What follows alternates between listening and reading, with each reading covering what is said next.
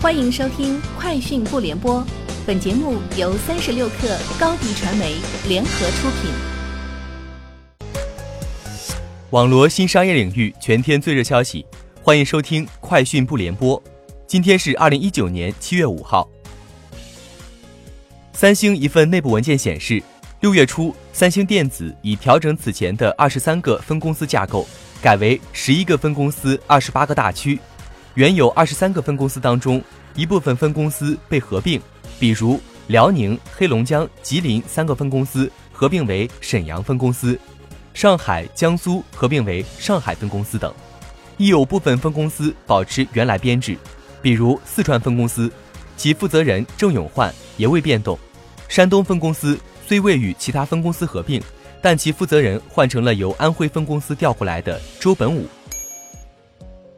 三十六氪获悉，阿里 AI 开源了新一代人机对话模型 eSIM，该算法模型提出两年多，已被包括谷歌、Facebook 在内的国际学术界在二百多篇论文中引用，更曾在国际顶级对话系统评测大赛上获得双料冠军，将人机对话准确率的世界纪录提升至百分之九十四点一。阿里基于 eSIM 模型研发的智能语音点餐机、地铁语音售票机等应用。已在杭州、上海等地落地。三十六氪获悉，七月五号，欧莱雅宣布携手腾讯微信上线微信小程序端首个动态虚拟试装应用。该应用采用欧莱雅集团增强现实和人工智能 Multiface 公司技术，旨在给予二点五次元的消费者更具个性化、社交化的消费新体验。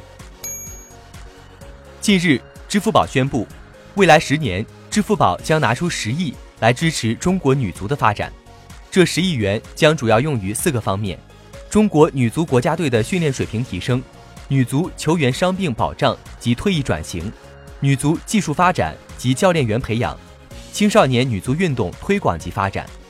这是中国女足有史以来获得的最大数额的赞助，但并非商业赞助。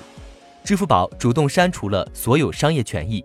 这项赞助不包含体育赞助里常见的各项商业合作。三十六氪获悉，OYO 酒店宣布，前车好多集团副总裁王平正式加入 OYO 酒店，出任供给增长部门高级副总裁。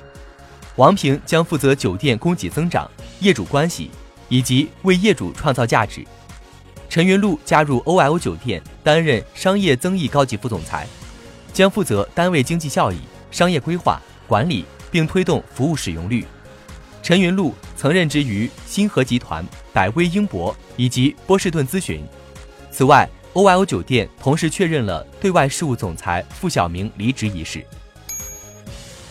据外媒报道，当地时间周四，欧盟各成员国拒绝了欧盟委员会提出的车联网技术标准。这项标准基于 WiFi 技术，主要由大众、丰田、雷诺、恩智浦等支持。此举为车联网技术的竞争拉开了序幕。这些欧盟成员国的决定代表着 5G 电信系统取得了巨大胜利。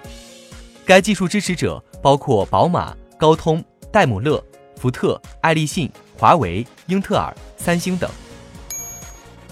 三十六氪获悉，针对日前有传闻称微信半小时封禁三千万微信号，微信旗下官方账号微信派昨日发文称，大规模封号是假的。但重拳打击用外挂的违规号是真的。微信表示，对明确使用外挂功能的账号，将根据违规程度，按照阶梯性处罚原则，包括但不限于限制朋友圈、加好友、打招呼等功能，限制登录等形式。对多次违规的账号，还将加重处罚。今年以来，微信已经打击过上百万个明确使用外挂的账号。以上就是今天节目的全部内容，下周见。欢迎加入三十六氪官方社群，添加微信 baby 三十六氪 b a b y 三六 k r，获取独家商业资讯，听大咖讲风口，聊创业，和上万客友一起交流学习。高迪传媒，我们制造影响力。商务合作，请关注新浪微博高迪传媒。